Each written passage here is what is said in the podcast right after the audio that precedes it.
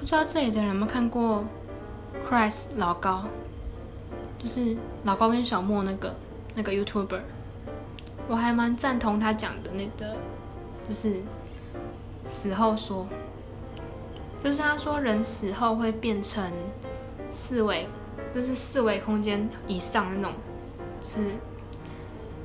不是跟我们同纬度的？我们是三三维维三维纬度嘛，他们可能是四维或是更高，所以我们看不到，但是他们实际存在。我就觉得这个讲的蛮有道理的，就可以就可以解释说为什么看不到鬼魂，但是鬼魂却有被人感应到那种感觉。我觉得这样子才有一个解释吧，不然的话真的不知道说灵魂会去哪里，